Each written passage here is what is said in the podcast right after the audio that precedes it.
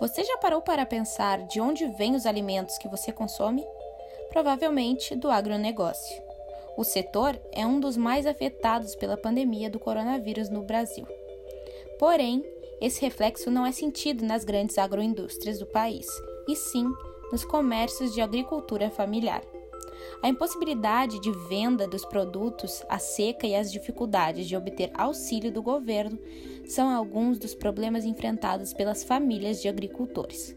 No país, 10 milhões de pessoas são empregadas pela agricultura familiar, segundo o último censo agropecuário. Ainda segundo a pesquisa, hoje a agricultura familiar é a base econômica de 90% dos municípios brasileiros, com até 20 mil habitantes, respondendo por 35% do produto interno bruto nacional, está ligada a 40% da população econômica ativa no país. Porém, pelo cenário hostil e a situação dos pequenos comércios de agricultores tem se agravado diariamente.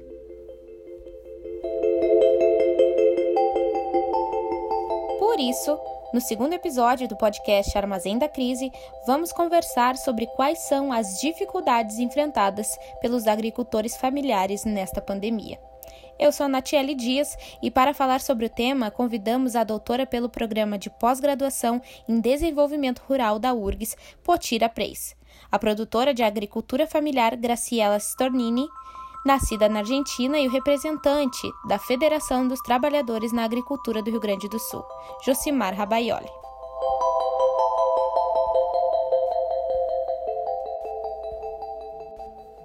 É importante compreender que cada família tem a sua maneira de vender os produtos. Muitas dependem diretamente da relação com o cliente e viram esse processo afetado pelo isolamento. Assim, medidas tiveram que ser tomadas para enfrentar esse obstáculo e garantir uma renda mínima.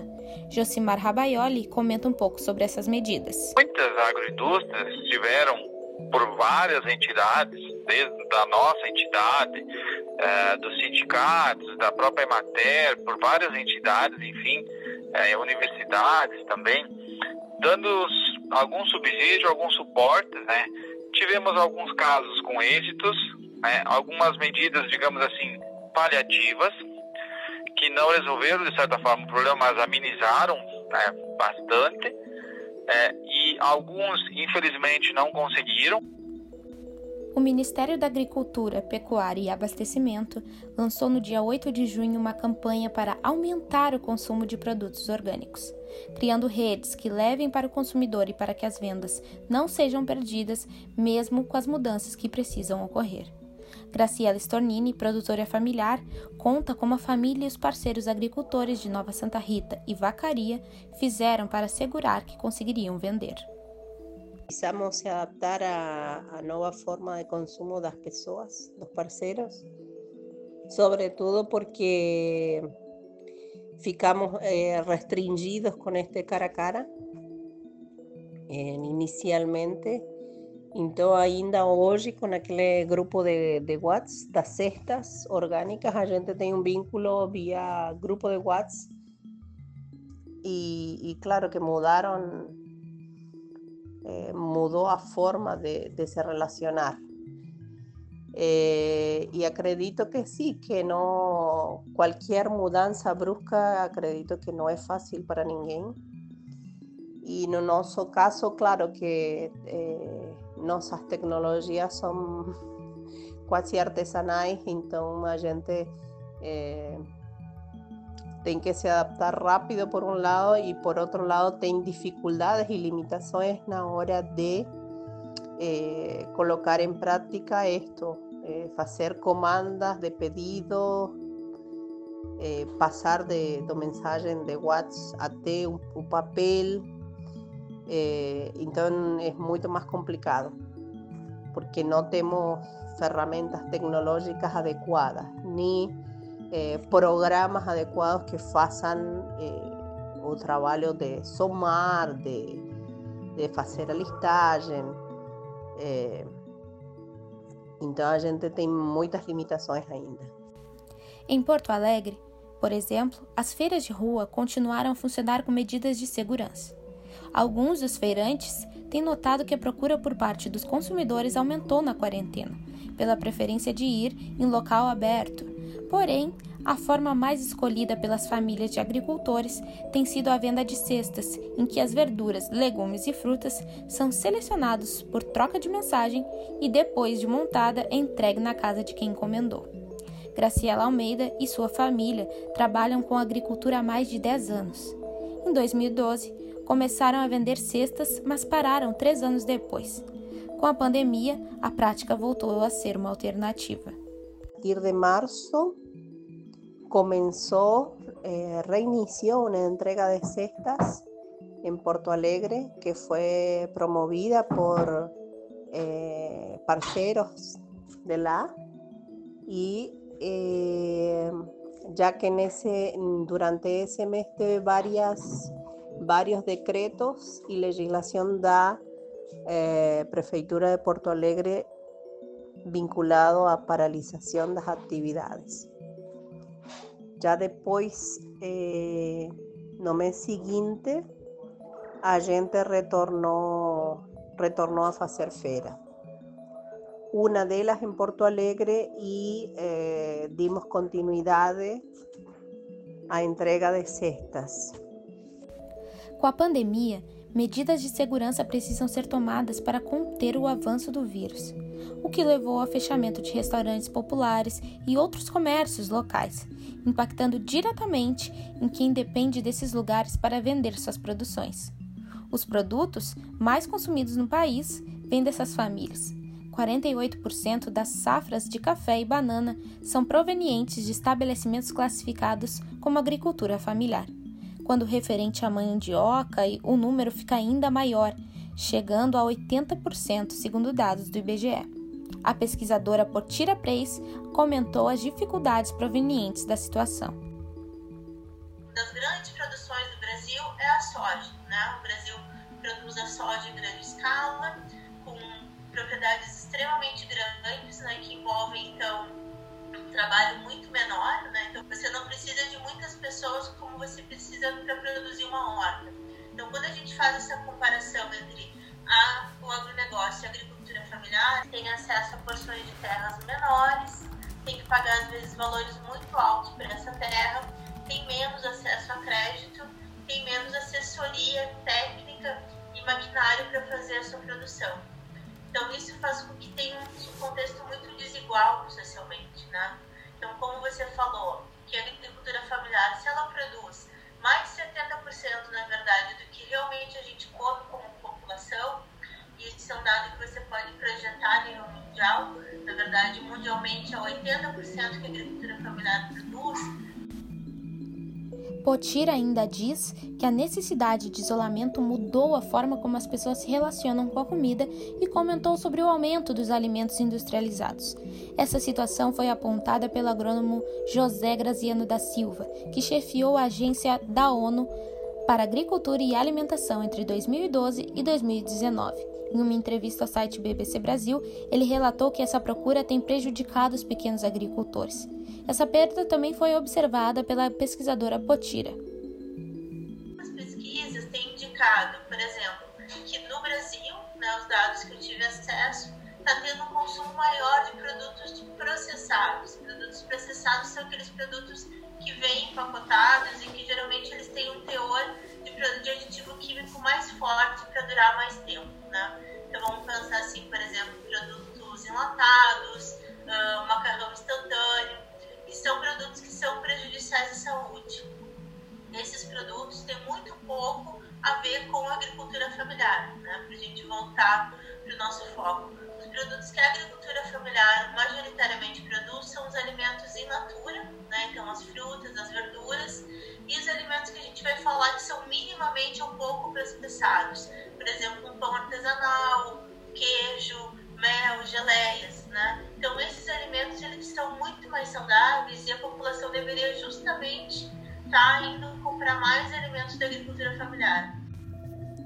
A adaptação de vendas precisou ser feita para que as colheitas destinadas às feiras não fossem desperdiçadas.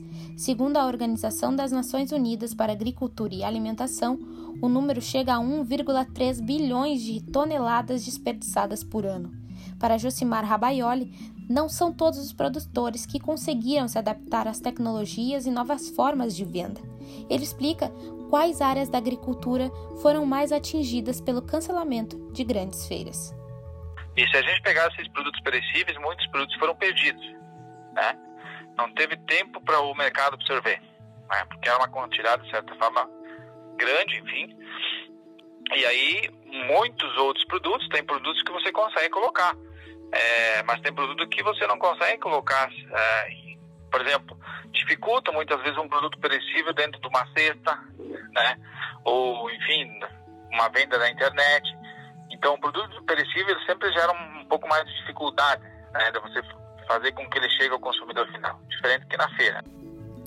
Esse prejuízo, para quem depende das vendas, atinge famílias de todo o Brasil. No Rio Grande do Sul, além da pandemia, a estiagem também trouxe consequências. Foi a pior em sete anos. Todas as regiões do estado registram menor acúmulo de chuva, abaixo da média histórica, segundo o Instituto Nacional de Meteorologia. A produtora Graciela Almeida comenta o problema. Em relação à estiagem desse ano, eh, sim, ah, os prejuízos, os prejuízos que se tem, que se tiveram e que ainda temos da estiagem foram muito maiores que os vinculados à pandemia. ¿Por quê? Porque durante mais de seis meses a gente continuó plantando y perdió. No solo perdió que se plantaba, sino que eh, se perdieron eh, pomares, se perdieron árboles, os nuestros acuíferos para, para irrigación das hortas eh, secaron, eh, dio mortandad de peixe. Então, acredito que esas percas foram, foram muito maiores que a pandemia, a pandemia en sí. En relación con la pandemia ya instalada, eh, lo que aconteció es que aumentó el consumo de orgánicos. Eh, entonces, la iniciativa de entrega de cestas como de continuidad de las feras eh, teve una mayor demanda. para, paradogicamente. A produtora também relatou um aumento na procura de alimentos orgânicos durante a pandemia, o que fez com que a demanda pela entrega das cestas disponibilizadas por Graciela subisse. Ela ainda aponta que o período fez com que o relacionamento com seus clientes se tornasse mais próximo, passando a tratá-los como parceiros. A gente sempre sempre teve um vínculo com os parceiros desde até porque a, a legislação do, dos orgânicos de, de OPAC, em nosso caso, nosso grupo de produção, um dos, dos requisitos e demais é a possibilidade de que as pessoas, os consumidores, eh, tenham acesso à nossa produção, digamos, à nossa morada. Então sempre teve visitas, sempre teve visitas de estudantes eh, de parceiros da cidade, dias de campo, dias de troca de experiências, sempre fizemos confraternizações e demais. Então, isso já está com a nossa família, isso já faz parte de eh, ser agricultor, ser agricultora. Propostas de ajuda financeira para o setor têm sido discutidas na Câmara dos Deputados, como a que prevê a manutenção dos repasses da União para os estados e municípios e a compra de alimentos que seriam destinados às merendas escolares. Os alimentos coletados devem ser distribuídos a populações carentes. Outra é a iniciativa da Companhia Nacional de Abastecimento junto com a Rede Pública de Extensão Rural. A ação busca inserir na Lei 10.696-03 a aquisição de alimentos da agricultura familiar para distribuir às pessoas em situação de insegurança alimentar e nutricional e entidades filantrópicas.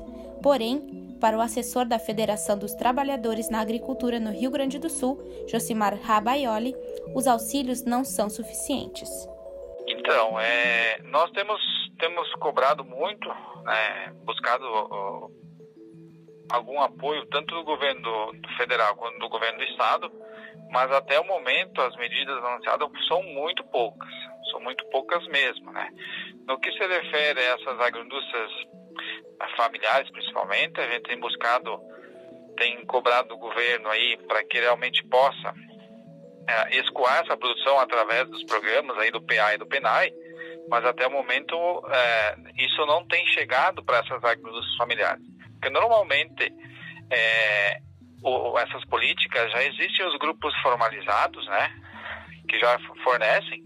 Se tu pegar a própria PA, enfim, muitos dos projetos que já estavam prontos é, não, não, não foram todos executados, né?